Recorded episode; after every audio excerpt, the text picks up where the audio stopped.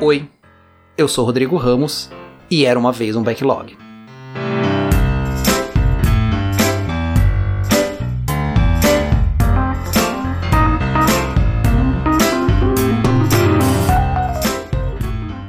Uma coisa tem me chamado bastante atenção nas minhas pesquisas. As tentativas de criar modelos interativos incrementais surgiu muito antes do que eu sempre havia imaginado. Eu sempre tive claro que estas ideias já existiam de forma bem intensa lá nos anos 90, mas ao me aprofundar em modelos dos anos 80, vejo esta ideia muito presente já nessa década. E olhando com mais atenção, também modelos da década de 70 já traziam isso muito forte. No episódio 2 desse podcast, onde eu trato o modelo Waterfall, eu comento o paper do Dr. Royce, onde ele propõe um modelo muito mais interativo do que o que costumamos chamar de Waterfall. Mas não para por aí. Eu comecei a encontrar indicações de técnicas interativas, incrementais ou evolucionárias na década de 60.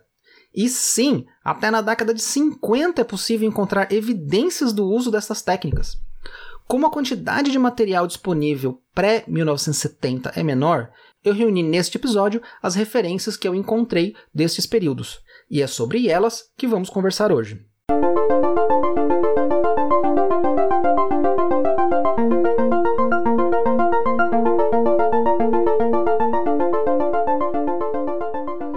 Podemos considerar que a primeira ideia de séries incrementais surgiu em 1930. Walter Schwartz, um especialista em qualidade que trabalhava na Bell Labs, propôs uma série de pequenos ciclos chamados de Plan, Do, Study, Act, ou PDSA, que seria planeje, faça, estude e atua. Eu tenho certeza que isso não soou estranho para você, pois essa é sim a origem do ciclo PDCA, que é o plano do Check Act. E esse ciclo foi popularizado por Edward Deming na década de 40. Deming promoveu tanto este ciclo que atualmente o ciclo PDCA também é conhecido como ciclo de Deming. Indo para os anos 50, e segundo o já conhecido por aqui Barry Bowen, esta década foi marcada pela ideia de que engenharia de software é parecida com engenharia de hardware, e não é à toa. Quem codificava era um engenheiro de hardware ou um matemático, e o software que estava sendo codificado era para suportar uma aeronave ou um foguete. Além disso, o custo de uso de computadores era muito diferente do que temos hoje, e uma hora de uso de máquina custava por volta de 600 dólares. Economias em bytes em microsegundos eram necessárias para a coisa toda ser economicamente viável, o que exigia uma mão de obra super especializada. O projeto mais ambicioso dessa época foi o SAGE, Semi-Automated Ground Environment, que seria algo do tipo ambiente terrestre semi-automático.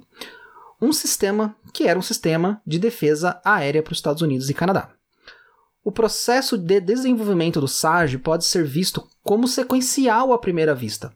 Porém, com um olhar mais atento, percebemos que as setas, que representam as interações entre as etapas, propõem algo muito parecido com o V-Model, que discutimos aqui no episódio 4 desse podcast. Se você quiser ver a imagem do modelo do SAGE, eu deixei no post desse episódio lá no era uma vez do backlog.com. Outro projeto chama atenção na década de 50, o X-15, ou X-15, que foi um avião construído especificamente para explorar o regime de voo em velocidades hipersônicas.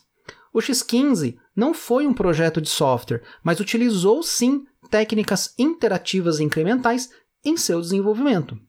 A menção aqui se torna importante porque ele influenciou diretamente na década de 60 o projeto Mercury, que falaremos a seguir.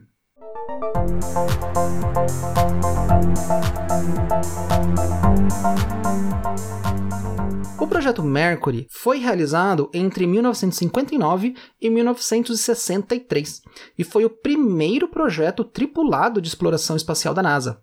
Ele tinha como um de seus objetivos estabelecer a superioridade dos Estados Unidos no espaço.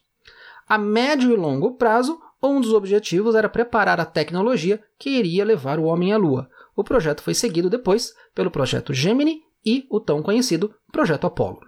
Curiosamente, o projeto Mercury era executado com interações curtíssimas de meio dia.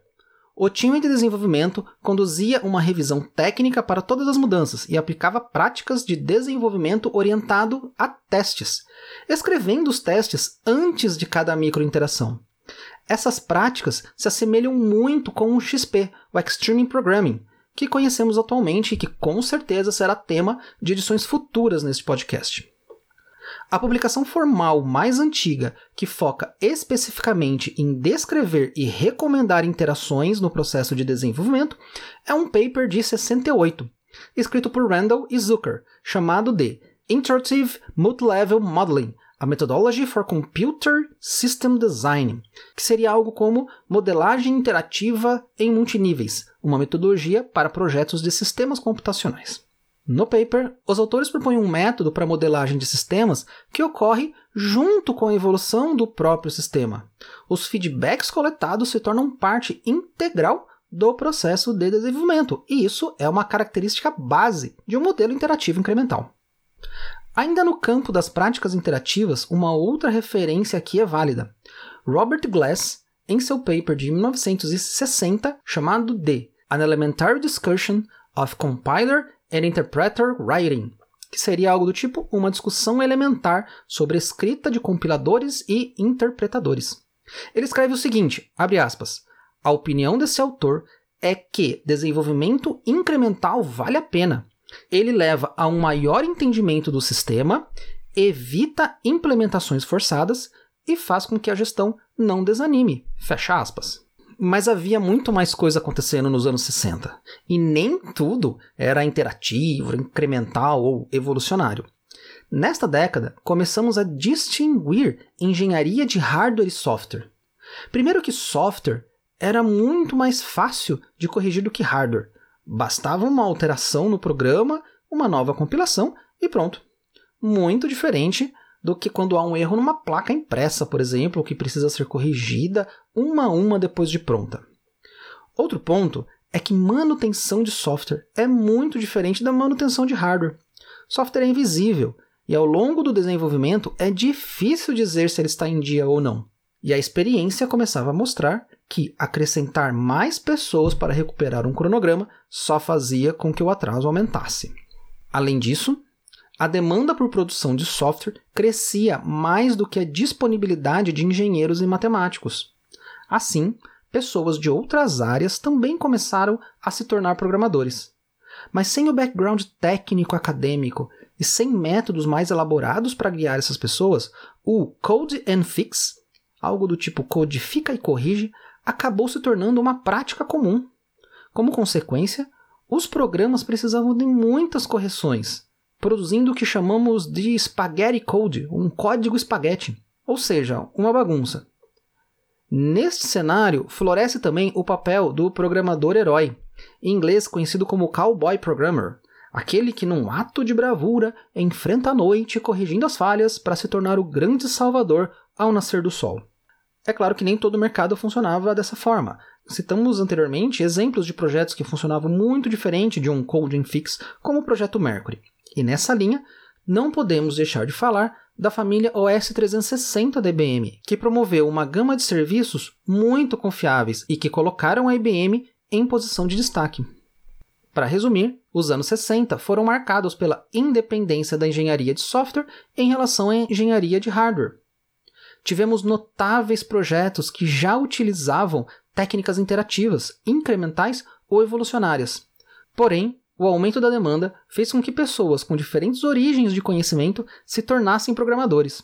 Com uma mão de obra, digamos, um pouco menos especializadas, o Code Fix se tornou um comportamento comum e criou sistemas com códigos confusos e de difícil manutenção.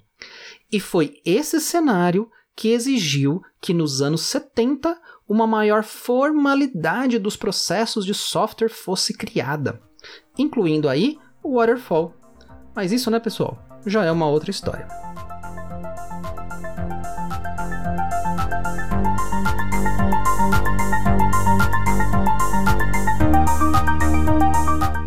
E se você gostou e quer saber um pouquinho mais, eu deixei todos os links, referências e papers lá no post deste episódio no eraumavezeumbacklog.com. Assine este podcast no Spotify ou nos aplicativos do Google e Apple Podcast. Tem um comentário ou feedback? Envie para contato arroba era uma vez um backlog.com. Até o próximo episódio e lembre-se, o futuro da sua história é você quem escreve. Thank